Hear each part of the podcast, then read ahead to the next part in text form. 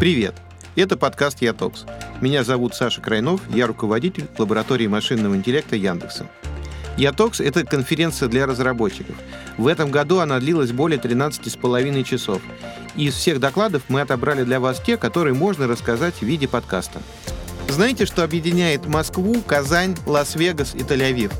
Во всех этих городах проходят испытания беспилотных автомобилей Яндекса. И сейчас Антон Слесарев расскажет вам, что у них под капотом.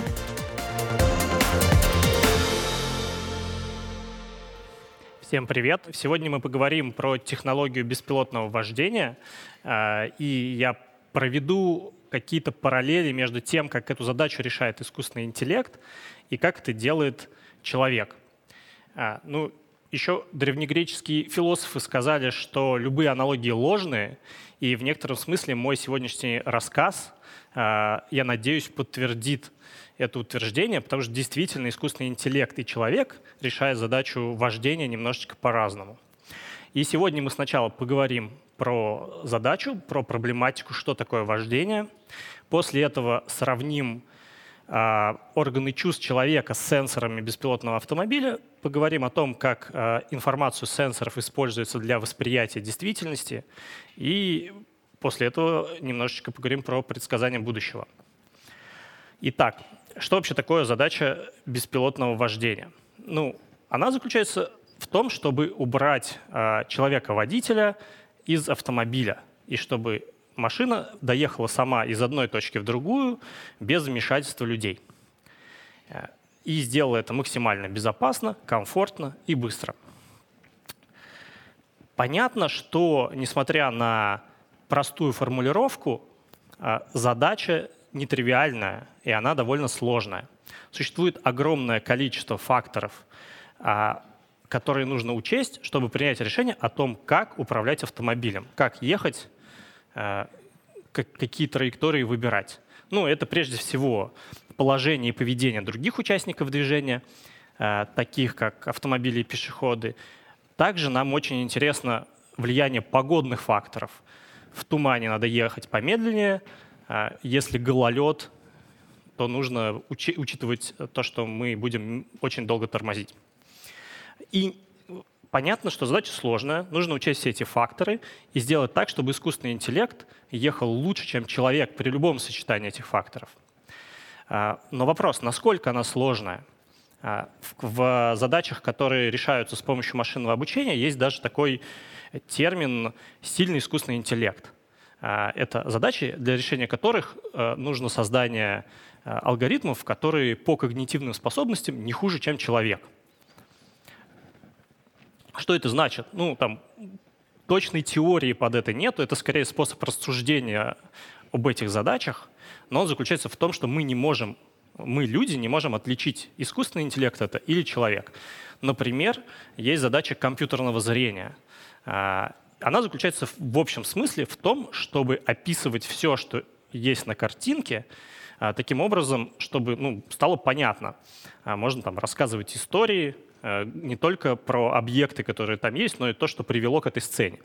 И считается, чтобы решить эту задачу хорошо в общем смысле, нужно действительно создать искусственный разум.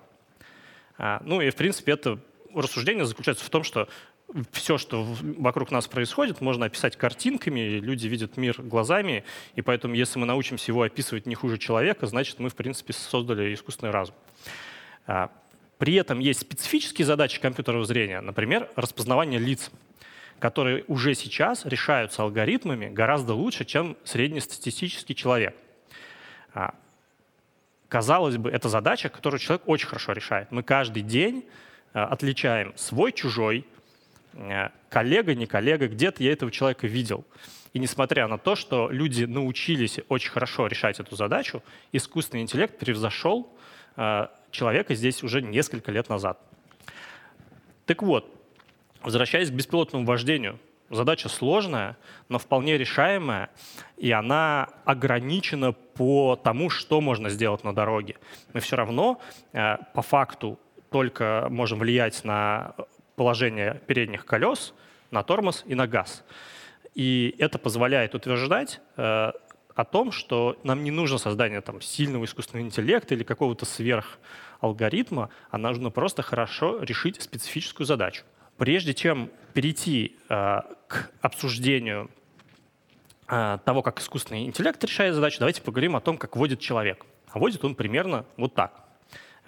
Э, мы постоянно отвлекаемся на достопримечательности, на разговоры с пассажиром, э, и отдельные люди даже могут ездить и продолжать переписываться в мессенджерах. И мы знаем, что профессиональные водители, просто хорошие водители на самом деле, умеют э, контролировать автомобиль с точностью до сантиметров. Они могут проехать мимо там, препятствия, конуса, остановиться меньше, чем в 10 сантиметрах от стены. Э, и это, на мой взгляд, удивительно. Мы не знаем толком, где находится наша рука, но можем контролировать очень хорошо автомобиль. Люди довольно быстро реагируют на изменения дорожной ситуации – Э, легко отвлекаются. У них совершенно разный опыт. Есть водители с огромным водительским стажем. Таксисты или управляют э, э, большими автомобилями, автобусами. При этом точно так же на дорогах есть люди, которые вчера закончили автошколу. В некоторых странах разрешено водить там 16 лет. То есть школьники у них еще там социальная ответственность такая не, не, не до конца сформировавшаяся, и эти люди э, ездят по дорогам ну, в, в автомобиле, которые некоторые называют средством повышенной опасности. Люди вот такие разные. Еще бывают всякие человеческие факторы. Там, мы можем что-нибудь съесть или выпить. Там, например, можно выпить кофеин и быстрее реагировать. Там, кто-то взбодрится. И, или есть люди, которые пьют алкоголь и после этого садятся за руль, и после этого реакция существенно замедляется и может статься вообще неадекватной какой-то. А, соответственно, можно банально быть невыспавшимся или испытывать какой-то стресс на работе. Это тоже все очень сильно влияет на то, как мы управляем автомобилем. А, ну и, как я уже говорил, люди часто не соблюдают правил. И все вместе получается, что люди одновременно и очень а, несовершенные водители, при этом они как-то хорошо водят, но общее впечатление, что мы классные водители. Э, человечество водит автомобиль безопасно, и почти никто не боится садиться в такси или там, в автобус, чтобы доехать из дома на работу. Удивительно, как при таком количестве э, каких-то особенностей мы считаем, что э, транспорт — это круто, это безопасно, удобно и комфортно. Это что касается людей. Теперь давайте поговорим про искусственный интеллект и сравним вообще автомобили и то, как водят люди. Сенсоры. Э, это то, как мы получаем информацию о мире вокруг. Для человека, соответственно, это органы чувств. Для автомобиля это определенные датчики, которые собирают информацию. Три основных семейства сенсоров, которые используются э, в автомобилях, это радары, камеры и лидары. А, в принципе, можно по-разному их располагать на автомобиле, но идея в том, чтобы три разных семейства предоставляли три набора информации, которые мы потом агрегируем. Радары — это современные сенсоры, которые позволяют понимать, где находятся другие автомобили и оценивать их скорости. Они, в принципе, установлены почти на любой современной машине. А, камеры — это некий аналог глаза, и Лидары — это высокоточный сенсор, который позволяет полную трехмерную картину окружающего мира сформировать а, в виде такого облака точек. И вот все три семейства позволяют очень хорошо представить мир вокруг. Ну, в принципе, сенсоры видят больше, чем человек. Но и автомобильные сенсоры обладают многочисленными недостатками и особенностями. Там, мой любимый пример — это вот э, то, как лидары видят черные автомобили — Э, черные автомобили, они обладают небольшой отражающей способностью, поэтому на них меньше точек, и особенно старые модели лидаров э, их очень плохо видели. Э, но они видели тень от этого черного автомобиля, то есть в лидарном облаке появляется такая дырка, и анализируя эту дырку, мы можем понять, что там есть какое-то препятствие. И там алгоритм анализа таких препятствий сделали ребята из Стэнфорда.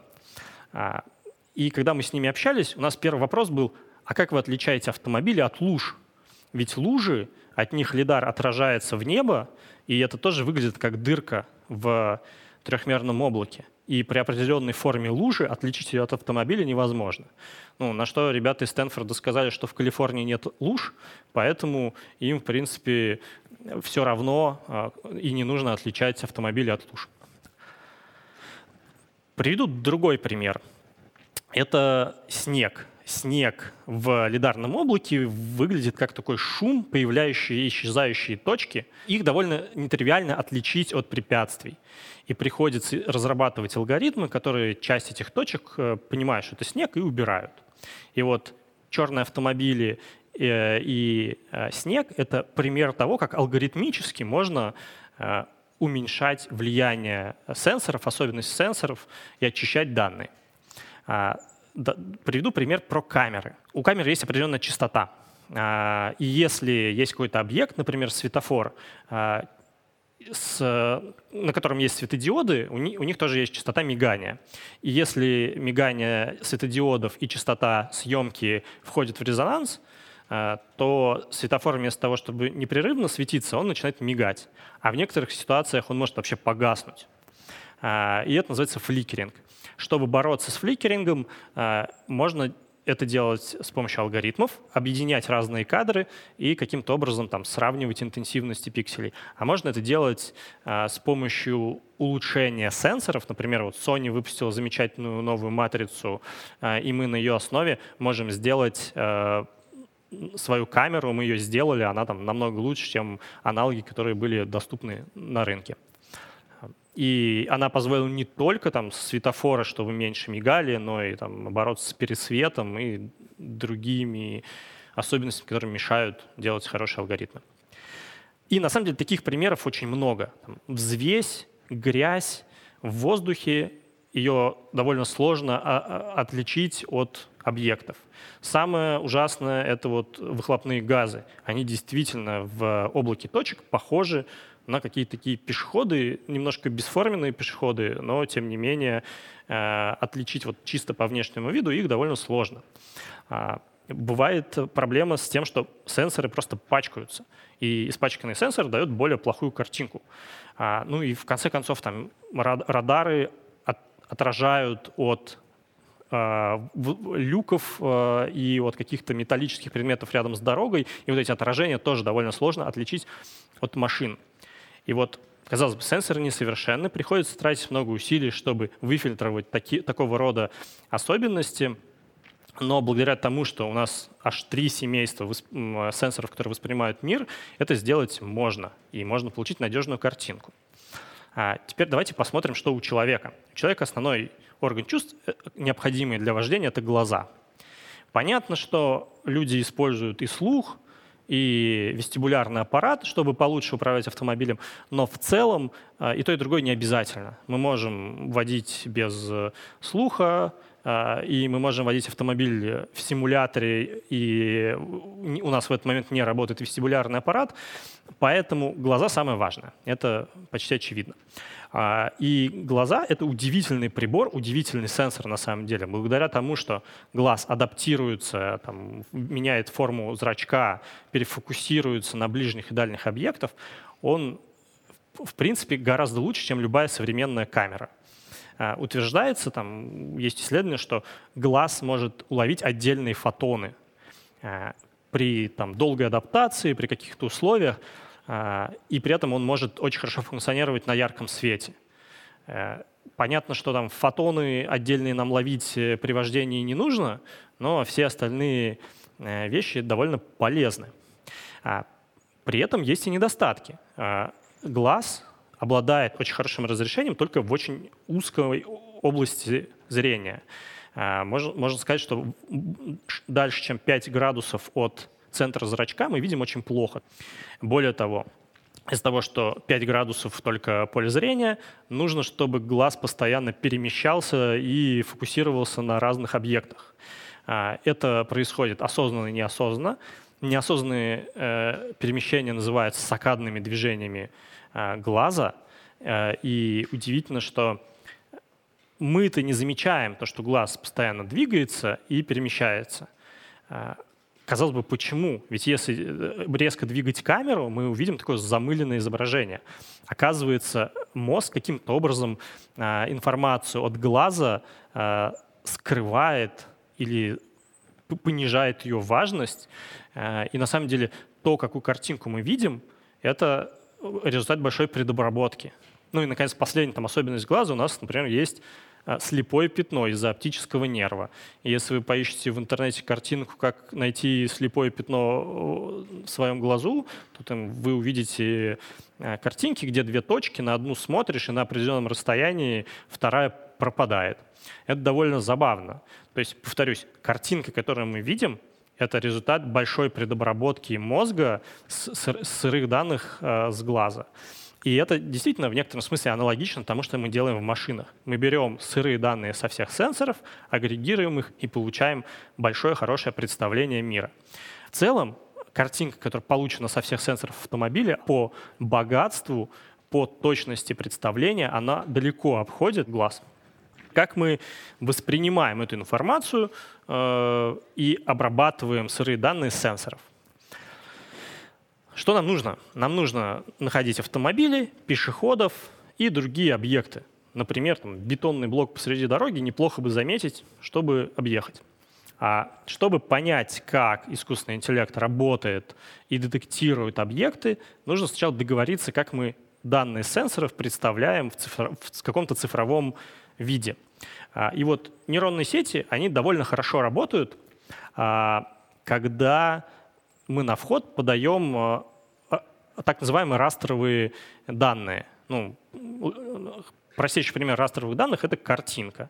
В каждом пикселе у нас три цвета. Вот давайте как-нибудь лидарное облако тоже представим в растровом виде. Можно это сделать следующим образом. Можно посмотреть на него сверху, разделить пространство на сетку и в каждой сетке там какую-то информацию про облако записать. Например, есть там точки или нет но при этом мы потеряем э, информацию про высоту. Поэтому давайте еще и сделаем не вид сверху не одну картинку, а много картинок. Для каждой высоты э, будет свое такое изображение. А еще можно пойти дальше и в клеточку записывать не просто информацию о том, есть там точки или нет, а какое-то представление формы этих точек, э, которое тоже можно выучить с помощью другой нейронной сети. И вот это представление, в принципе, сейчас наиболее популярно в алгоритмах детекции объектов в трехмерных облаках, и именно его мы используем для обучения наших сетей вместе с картинками и радарными данными. Как ставить задачу для вот этого алгоритма восприятия? А, самый понятный и прозрачный вопрос, где объекты, какая у них форма и какой класс. И объекты можно представлять в виде коробок, а, и у коробки будет название, там это машина, это велосипедист, а это пешеход. А, другой способ представления в виде гридов. Гриды — это так называемые гриды статики, потому что они хорошо работают для статических препятствий. А, давайте тоже представим сцену вид сверху и в каждой клеточке запишем, есть препятствие или нет. Вот это вот грид статики. Такие подходы хорошо работают, когда у нас очень много данных у нас много размеченных данных про автомобили и пешеходов, потому что мы их видим постоянно. Но если у нас данных не очень много, если есть какие-то классы, которые редко встречаются, такие подходы уже не работают. Оленей в датасетах у нас не очень много, может быть, их даже вообще нету. А, и как, у нас совершенно точно нет отдельного класса для этого. Соответственно, но реагировать на такие препятствия нужно, и человек это прекрасно делает. Там, если на дорогу выйдет слон, водитель будет знать, что с ним делать. Может, он никогда в жизни слона не видел, но он знает, что это какое-то животное, и от него стоит держаться подальше, потому что это что-то странное. Э, и что-то аналогичное мы хотим иметь и для искусственного интеллекта. Поэтому помимо а, классов, которые вот, э, популярные, там, машины и пешеходы, мы можем сделать такой класс динамические объекты. Э, и динамические объекты хорошо представить с помощью так называемых динамических гридов. А как это работает? Мы можем все, э, все э, пространство разделить на гриды, опять же. В каждой клеточке сказать, есть там объект или нет. Если там есть объект, мы можем сказать, он статический или динамический. И вот в случае, если это динамический объект, который движется, мы можем этому объекту назначить какую-то скорость. И зная вот это вот представление в виде динамического грида, мы можем на него как-то отреагировать. И там, давайте подумаем, какие вообще движущиеся объекты могут быть на дороге. Два рабочих несут трубу. Есть труба как-то движется, ее нужно объезжать. Это динамический объект, и никогда заранее э, не, не придумаешь, что нужно вот в датасеты э, положить э, движущиеся трубы. А вот такой способ э, поиска динамических объектов, он позволяет на него, э, во-первых, его задетектировать, а потом на него отреагировать. Итого, э, вот люди, в отличие от машины, они могут использовать весь свой опыт за всю свою жизнь для того, чтобы водить. То есть, в принципе, э, я приводил пример про слона, он работает про все остальное. То есть мы можем ну, проводить какие-то аналогии из нашей жизни до водительской карьеры и использовать ее э, для вождения автомобиля. Искусственный интеллект при этом обычно не, ну, у него нет какого-то своего опыта, и все, что он может, он может использовать э, данные, которые мы собрали во время вождения. Зато мы можем собрать очень много данных э, и, и, и использовать их для того, чтобы натренировать наши системы. А, другое отличие — то, что люди понимают расположение объектов довольно примерно. При этом Искусственный интеллект, благодаря тому, что у нас есть очень высококачественная картинка сенсоров, он может сверхточно ставить а, а, положение других объектов и, и оценивать их скорость. Тоже там можно это делать с точностью до долей метров в секунду, тогда как ни один человек с такой точностью не сможет определить э, то, как движутся другие объекты. И давайте теперь поговорим про будущее. Вот мы восприняли мир, что с этим делать дальше? Почему этого недостаточно? Да? Зачем вообще предсказывать будущее? Ну, потому что автомобиль — это довольно тяжелый предмет, и он не может быстро реагировать на изменения, которые мы хотим от него добиться. Поэтому если смотреть только на текущий момент, этого недостаточно, чтобы грамотно автомобилем управлять. А, во-вторых, как бы даже если можно быстро вносить изменения в траекторию автомобиля, это часто некомфортно а, для пассажиров и водителя. Поэтому мы хотим как можно дальше в будущее понимать, что будет происходить, и реагировать на него заранее. И, наконец, мы совершенно точно не хотим оказаться на траектории других участников движения, автомобилей или пешеходов. Именно поэтому мы хотим а, знать, где они окажутся. Но это очень сложно. Почему предсказывать будущее сложно? Во-первых, э, у нас неполная информация. Автомобиль подъезжает к перекрестку, э, и у него есть несколько вариантов движения. Он может повернуть направо, налево или поехать прямо. И пока он подъезжает, мы не знаем заранее. Потом он начинает тормозить. Это означает, что вряд ли он поедет прямо. И только после этого он начинает смещаться направо или налево, и это будет означать именно, что он начинает вот свой маневр. А, соответственно, будущее неизвестно. При этом для разных объектов а, мы можем понять будущее на разное, на разное время. А, есть и другой фактор, который усложняет задачу. Это то, что будущее существенно зависит от нашего собственного поведения. Два автомобиля, один из них мы, беспилотник, и когда мы подъезжаем э, к перекрестку, нужно решить, кто кому уступает. И дело даже не в том, какие знаки приоритета э, в, на, на этом перекрестке, потому что бывают ситуации, когда приоритета никого нет. Например, в пробке люди э, заезжают по очереди, или существуют действительно какие-то слияния дорог, где нет никакого приоритета ни у кого. Соответственно, и даже если есть знаки приоритета, бывает, что люди нарушают, поэтому нужно определить, уступают тебе или нет. И вот что получается. Мы подъезжаем к перекрестку, а, и каждый из водителей должен решить задачу а, предсказания и, и, и понимая при том, что другой водитель тоже решает задачу предсказания. И это такой сложный момент, который а, люди решают довольно хорошо, но даже люди иногда ошибаются будущее неизвестно, и будущее еще и зависит от наших действий. А, теперь давайте поговорим, как представлять мир, чтобы научить искусственный интеллект предсказывать будущее. А, как я уже говорил, для нейронных сетей удобно, когда мир а, выглядит в виде какого-то растрового представления, но для персепшена, для восприятия мы мир представляли в виде картинок сенсоров, а тут нам нужно гораздо больше семантической информации. Э, нам нужно знать расположение полос, нам нужно знать расположение других участников движения, нужно знать их скорости и направление этих скоростей. Э, неплохо бы нам э, быть в курсе светофоров и того, каким цветом они горят нам и другим участникам движения.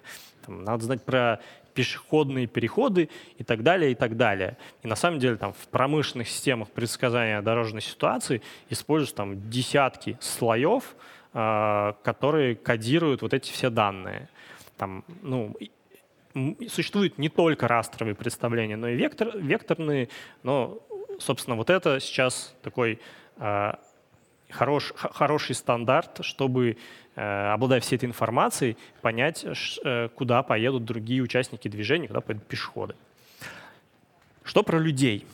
Люди обожают предсказывать будущее. Э, в некотором смысле все, что мы делаем, мы, в принципе, э, стараемся как построить какие-то модели, которые снижают неопределенность того, что будет дальше. Э, и люди часто расстраиваются, если что-то идет не по их предсказанию.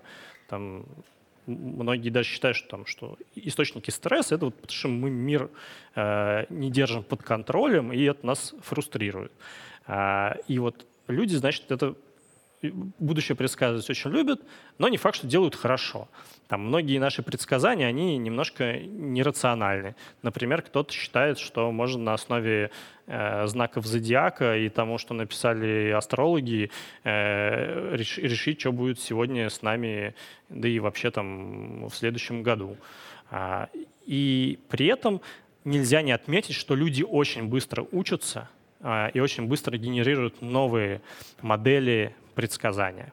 Потому что стоит там случиться одной ситуации, э, или даже кто-то нам расскажет про ситуацию на дороге, мы при, при чем-то похожем сможем реагировать уже гораздо лучше. Искусственный интеллект обычно так не может. Нам недостаточно одного-двух примеров, нам нужно много примеров. Зато мы можем себе это позволить. У нас там, больше 8 миллионов километров, на самом деле даже уже больше 9, пока там слайды я готовил, мы еще наездили лишний миллион. Соответственно, ни один водитель столько не наезжает. Ну, там, среднестатистический водитель за всю свою карьеру в 10 раз меньше наезжает, и то хорошо. А даже если там отдельные уникумы наездили миллионы километров, они не могут использовать все эти данные для того, чтобы становиться лучше, потому что они просто не помнят, что было вот за эти миллионы километров. А мы помним все. У нас есть вот много-много данных, которые мы можем использовать для того, чтобы предсказывать, как кто себя ведет. Более того, это еще не все. Помимо записанных данных мы можем использовать симулятор. А, то есть мы можем взять какую-то конкретную сцену, посмотреть, как это было, когда мы проехали, и еще и немножко ее изменить поставить автомобили в другую позицию, там, изменить нашу собственную скорость и просимулировать, как бы, э, как бы развивались события э, при другой конфигурации. И тоже использовать эти данные для обучения, в том числе предсказания. Соответственно, тут э, довольно большое отличие, то, как делает человек, и то, как делает искусственный интеллект. Я сегодня рассказал вам несколько аспектов того, как технология беспилотного вождения э, решает задачу, собственно, вождения. Э, и нужно признать, что люди несовершенны. Э, они совершают ошибки и при всем при этом довольно хорошо вводят. Искусственный интеллект тоже несовершенен он тоже может э, принимать неоптимальные решения. Сенсоры, которые сейчас есть, они тоже, э, у них есть какие-то недостатки. Но в отличие от людей, искусственный интеллект и, и вот само оборудование, которое установлено, они активно развиваются. С каждым годом появляются более качественные лидары, радары и камеры. Э, мы все больше собираем данных, на которых можно обучать наши алгоритмы, да и сами алгоритмы становятся сложнее, интереснее, и, которые, и они становятся более способны к тому, чтобы обобщать то, что происходит вокруг.